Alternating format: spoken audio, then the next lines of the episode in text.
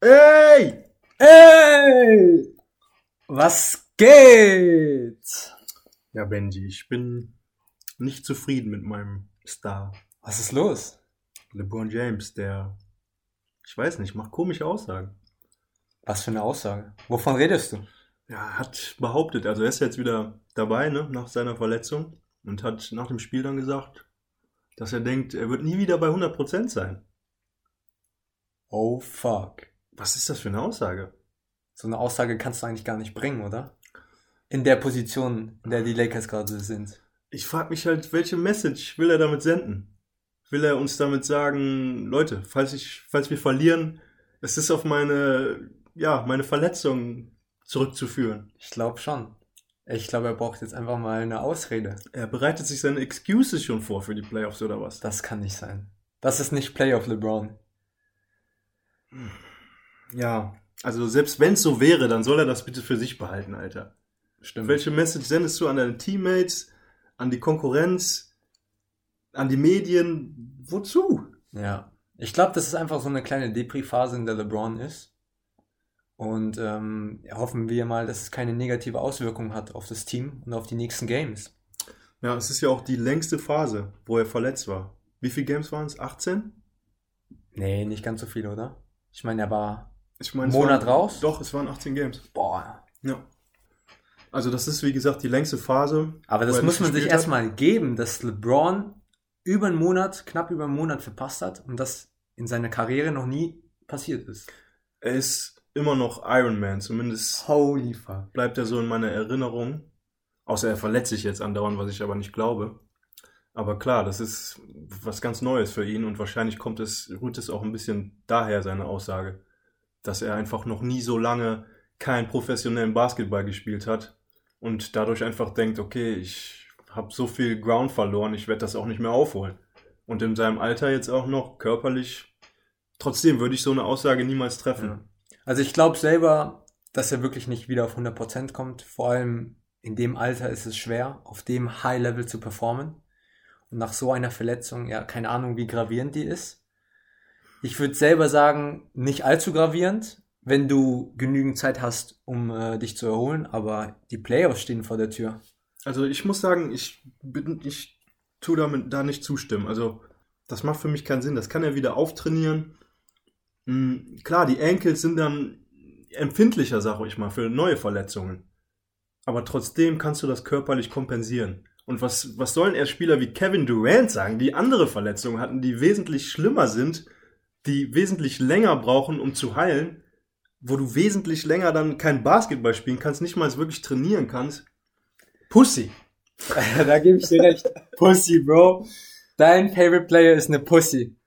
Ähm, ey, keine Ahnung. Ich bin auch sprachlos gewesen, als ich dieses Statement gesehen habe. Ich habe mich nur gewundert, wieso, wieso an die Medien das rausbringen. Das kann doch einfach nicht gut enden.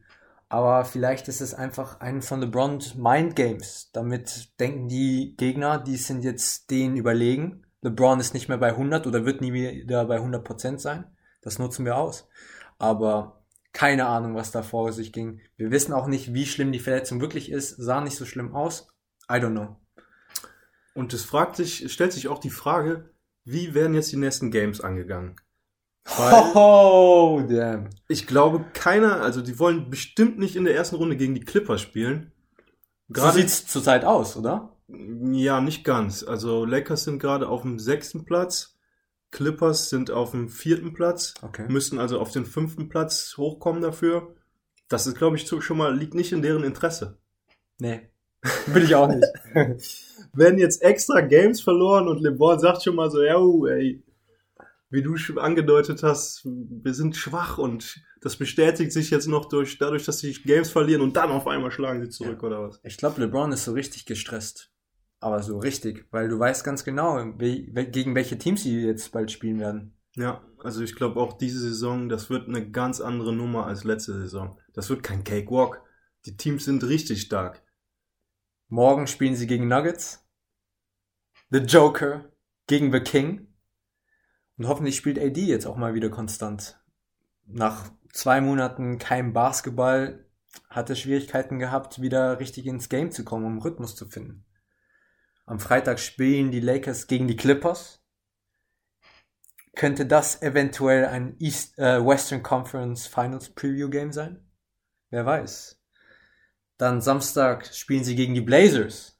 Mhm. Was hältst du von Blazers zurzeit? Ja, die sind im Play-In-Tournament gerade, ne? Siebter Von mir Platz. angekündigt, dass die Mavs sie noch verdrängen werden. Mm, Ich denke, das wird so auch bleiben ungefähr. Bleiben, Aber es ist ein knappes Rennen, oder? es ist ein knappes Rennen und für sie kommt es jetzt auch gerade noch mal auf den Endspurt an, eigentlich für alle Teams so, ne? Ja. Blazers Die, die Lakers müssen, die Lakers müssen nur ein Game verlieren, die Blazers und Mavs eins gewinnen, dann, dann sind die Lakers im Play-In-Tournament. Also da ist richtig, richtig, richtig viel Dampf dahinter und auch ein richtiges Kopf-an-Kopf-Rennen zwischen den drei Teams. Ähm, also Lakers gegen Blazers ist ein sehr, sehr wichtiges Spiel für beide Teams. Und das ist halt wirklich schon ein Spiel, wo es um alles geht.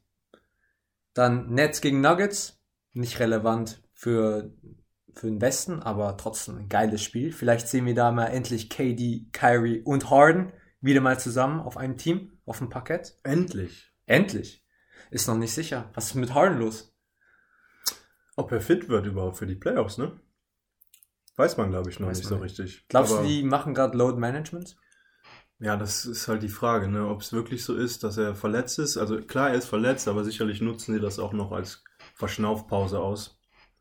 Weil ähm, Safe, würde ich ja. auch sagen. Ich glaube, für sie macht es auch nicht so einen großen Unterschied, ob sie letztendlich Erster oder Zweiter werden. Oder ob Harden spielt oder nicht. Ah. Ey, du musst mir, du musst mir recht geben, die Nets sind mit KD, Kyrie und Harden einfach viel zu krass. Viel zu stark. Wenn alle fit sind, dann sind sie auf jeden Fall ein richtig Individuell, individuell, alle auf dem MVP-Level. Trotzdem glaube ich, dass sie nicht die Finals erreichen werden. Okay. Ja, das hast du schon gesagt. Ja. Ich hoffe, du liegst falsch. Conference Finals sehe ich sie. Aber ja, der Rest, ich glaube, da reicht es noch nicht so ganz. Defensiv sowohl als auch einfach chem chemietechnisch. Zu wenig Games zusammengespielt. Alles individuell sehr gute Spieler. Sie haben uns schon gezeigt, dass sie auch zusammenspielen können, aber es ist nochmal eine andere Frage in den Playoffs einfach. Hm. Wenn du wirklich, ja, mehrmals gegen ein Team spielst, sich das Team auf genau dich einstellen kann. Also haben wir schon oft gesehen, dass dadurch einfach dann Underdogs auch mal gewinnen in den Playoffs. Vor allem, sie sind das Team, das jeder gewinnt, da, dagegen gewinnen möchte. Sie alle wollen gegen die Nets gewinnen. Alle. Die wollen The Big Free schlagen. Und wir haben auch schon Die gesehen, hungriger, ja. Juli- Julius Randles Sohn, er hasst sie. Alle hassen sie. Ja. Ja, ja stimmt. Ähm, dann auch noch nächste Woche wich wichtiges und interessantes Spiel. Suns gegen Lakers. Hm. Also die Lakers haben nur tough, taffe Spiele vor sich und taffe Mannschaften.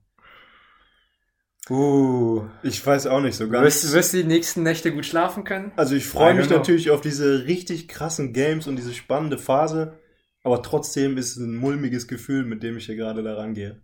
Obwohl ich mich noch letztens so sicher gewägt habe. Oh, und wie sicher du warst. Ja, aber das, was LeBron hier gerade sagt und tut, ich weiß nicht. Hat er noch nie gemacht.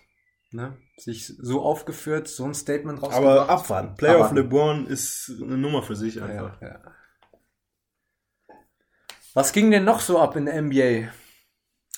Ich habe gehört, LaMelo ist wieder fit. LaMelo! Yes, sir. Halbwegs oder wieder fit, ja. Ist auf jeden Fall für die Hornets ja eine gute Nachricht, ne, würde ich sagen, weil sie stehen auch gerade in einem Play-in-Tournament. Ist ja auf jeden Fall relevant für, ne? Definitiv, wichtig. Aber sie haben sich ganz gut ohne LaMelo geschlagen, ne? Mit Scary Terry. Miles Bridges. Vielleicht auch der beste Dunker in der NBA zurzeit. Hm, ja. Packt Einer da schon besten, immer, ne? packt da schon immer wieder seine Dunks raus. Macht Bock zuzuschauen. Was Duncan? Robinson ist der schnell, der Spieler, der am schnellsten 500 Dreier getroffen hat. Mit nur 152 Spiele. Clay hat hingegen 214 Spiele gebraucht. Und Dame 199. Heißt das vielleicht, dass Duncan Robinson der nächste Steph Curry wird? Hm. Er ist auf jeden Fall ein Scharfschütze, also ein richtig krasser Shooter ist er, ne? Aber ja. Dürfen nicht vergessen, letzte Season, seine Rookie-Season. Trotzdem, So richtige er ist schon relativ NBA. alt halt, ne? Er ist über Umwege auch in die NBA gekommen, ne? Hat, Genau. glaube ich, relativ spät angefangen, professionellen Basketball zu spielen. Ich glaube, der hat in der dritten Division erstmal angefangen im College und dann sich hochgearbeitet. Genau, also er ist ein Arbeiter und ich mag sowas so, ne? Also hat keinen krassen Hintergrund, trotzdem sich nach ganz oben gearbeitet. Allerdings ist er, wie gesagt, auch schon ein bisschen älter und ich sehe da jetzt nicht so krasses Potenzial, auch von der Athletik her. Er bleibt ein krasser Schütze und damit bist du in der NBA, wirst du auch über längere Zeit erfolgreich sein. Das ist Dadurch, seine dass Rolle. Shooting einfach so relevant ist in der NBA. Und deswegen wird er auch als ein guter Spieler angesehen. Ja. Aber defensiv, ja, in den Playoffs hat man auch letzte Saison gemerkt, ne? Da mussten sie ihn ein bisschen verstecken. Ja, der Osten ist eh, da, da geht so viel Stimmt. ab im Moment. Wir müssen uns echt gerade über den Osten hier unterhalten. Hawks, Celtics, Heat, Pacers. Ist alles auch knappes Ding. Ja, vor allen Dingen Hawks, Celtics und Heat kämpfen um den. Es geht um die, um, es geht um die nächsten Games. Ums wer im Play-in-Tournament. Play-in-Tournament ist Genau. oder wer im, in den Playoffs hat einen sicheren Spot. es, genau, es geht um den sicheren Spot für die Playoffs. Ich glaube, noch nie war es so spannend vor den Playoffs. Durchs Play-in-Tournament allein. Ganz genau, also dieses Play-in-Tournament bringt einfach nochmal so viel Spannung und Thrill rein. Für die Spieler ist es sicherlich nicht so nice, teilweise, wenn du jetzt Gar auf dem sechsten bzw. siebten Platz dann bist. Ja, wenn du Pech hast, bist du aus den Playoffs raus, ne? Mhm. Hat Doncic sich auch schon drüber echauffiert? Kann man verstehen irgendwo. Aber, Aber für die Zuschauer, Bombe. umso besser. Ja. Würdest du dich darüber freuen, wenn es wieder ins alte Format zurückgeht? Also wenn das Play-in-Tournament nicht mehr durchgeführt wird, sondern einfach die Regular 8-Seed Playoffs? Also wie gesagt, für den Zuschauer, der ich nun mal bin, ne? ist einfach eine zusätzliche Komponente, die Spannung reinbringt. Ich bin down. Same. Ich hab Bock drauf. Ja, Mann. Playoff-Format. Wird es da eventuell Änderungen geben in der Zukunft? Am Playoff-Format an sich glaube ich nicht. Ich glaube schon, nämlich, weil Naja. diese Sache Osten versus Westen, früher war es ja, oder vor ein paar Jahren noch, sagen wir, da war der, ja, da war das Ungleichgewicht zwischen den beiden Conferences so stark, dass einfach du in den Finals nicht die beiden besten Teams meistens der NBA gesehen hast, so, ne? Du hast das stärkste Team aus dem Osten gesehen, das stärkste Mhm. Team aus dem Westen meistens, aber das heißt nicht gleich, dass es die beiden stärksten Teams sind aus der NBA. Hast recht, ja. Mhm, Das und- glaubst du, wird sich ändern? Also das stand auf jeden Fall mal vor ein, zwei Jahren zur Debatte. Das, darüber wurde auf jeden Fall ges ja. gesprochen und die NBA ist wie gesagt eine Liga, die sich andauernd verändert, ist immer im Wandel, was natürlich auch positiv ist, ne? Nicht so wie die NFL, die praktisch stagniert in ihren Regeln. Und ähm, ich könnte mir vorstellen, dass die das Playoff-Format verändern und wie gesagt dahin, dass ja, es einfach zu einer zu, zu einem Mischen von Ost und West in den Playoffs kommt. Wäre aber spannend zu sehen. Ja, definitiv. Dann sieht man halt auch wirklich die zwei besten Teams gegeneinander in den Finals. Weil, wie du gesagt hast, die letzten Jahre waren einfach nur durch den Westen geprägt. Ja. Und ähm, ich dachte dadurch, durch diesen Transfermarkt und die neuen Signings im Osten, hat es alles, alles umso spannender gemacht. Und ich dachte, okay, so wird es jetzt weiter fortgeführt. Der Osten ist jetzt auch stark geworden. Ja. Also Ich glaube, so stark wie noch nie in den letzten Die zehn Lücke Jahren. hat sich schon ein bisschen geschlossen. Klar. Also eventuell der Osten könnte auch gewinnen. Davon bin ich überzeugt. Mit einem Team wie Philly, das so ein tiefes Team ist, so gut aufgestellt, eine gute Chemie hat. Philly Ja. und Nets haben die meisten Chancen auf die Finals. Die größte Chance auf Und die du glaubst Finals. eher Philly. Als die Gerade bin ich eher bei Philly. Ja, allein, dass sie keine Antwort auf Embiid haben, ne? Wer möchte Embiid defenden, außer DeAndre Jordan? Ja, also sie, sie müssen durch Scoring dann gewinnen, die Nets. Ne? Ja, ja. Einfach den Gegner outscoren. Defensiv, ja, können wir nicht groß ausrichten. Nee, gar nichts. Ist halt die Frage, wie gut das dann in den Playoffs funktioniert. Stimmt. Ja, Mann, gibt's, gibt's sonst noch? Nee, Neuigkeiten? ah, bevor ich vergesse. Pacers. Die haben gegen die Thunder mit 152 zu 95 gewonnen. Was sagst du dazu? Ja, diese hohen Ergebnisse, ne, das sieht man in, der NBA auf jeden Fall häufiger. Ähm, ja, dadurch, dass einfach der Dreier so relevant geworden ist und die Defense so beschränkt worden ist. Gab es diese Saison auch schon, meine ich, über 150 Ga Punkte Games Ja. Ohne Overtime. Ohne Overtime. Das ist irre, ne? Das ist halt, die NBA hat sich verändert dadurch, dass jeder den Dreier nimmt und der auch oft getroffen wird.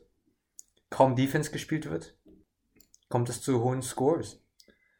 Was ein bisschen schade ist. Aber deshalb, die Playoffs stehen vor der Tür und da sehen wir endlich mal richtige Defense. Seit einem Jahr haben wir keine richtige Defense gesehen. Wohl, nee. Letzten Playoffs waren gar nicht so lange her.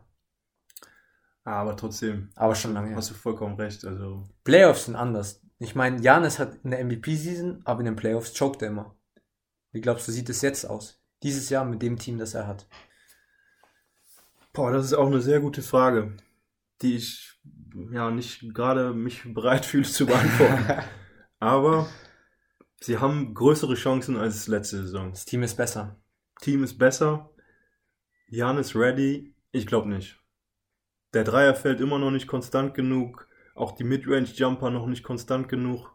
Und ich glaube auch vom Mindset ist er nicht das, ja, der Alpha-Spieler, oder?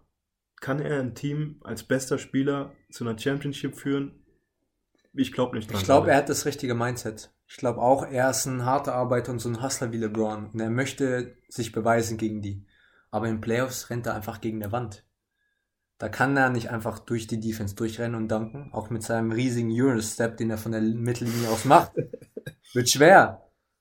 Ähm, ja, solange der Dreier nicht sitzt, der Midranger nicht immer reingeht, wird es extrem schwer. Aber Drew Holiday darf man nicht unterschätzen. Starke Defender. Chris Middleton könnte ein bisschen jetzt besser performen, finde ich. Bin gespannt. Aber ich glaube, die werden es nicht so weit bringen. Zweite Runde und dann sind sie raus. Ja, also du hast ja auch schon Chris Middleton gerade erwähnt.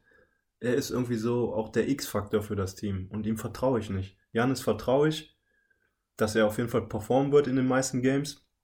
Drew Holiday hat sich auch schon in den Playoffs bewiesen. Middleton ist einfach zu unkonstant in den Playoffs. Ja. Und auch diese Er Saison- spielt halt immer gut, wenn Janis nicht spielt. Aber zusammen auf dem gleichen pa also auf dem Parkett performt er immer nicht konstant. Also ist oft der Fall, finde ich. Dass wenn jemand das Spiel übernimmt, dann ist es Janis. Und wenn Janis ein schlechtes Spiel hat, dann sollte eigentlich Middleton die Rolle übernehmen.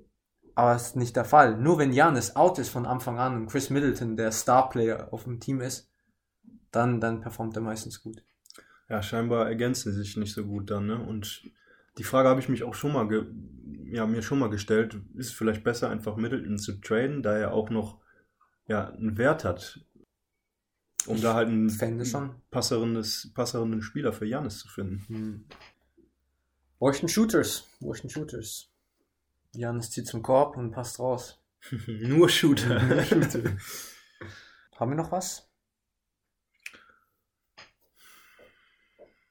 ich hab nix. Ich habe auch nichts. Then, that's a wrap. Yes, sir. Die Couch quietscht. Mhm. Aber heller. Mhm. Aber es ging noch. Also, Er ging noch, ging Ja. noch, ne? Aber wir brauchen eine neue Couch. Bei wie vielen Minuten sind wir? 20 jetzt. 20. Brauchen eine neue Couch. Also, unterstützt uns, Leute, finanziell. Schickt uns Geld.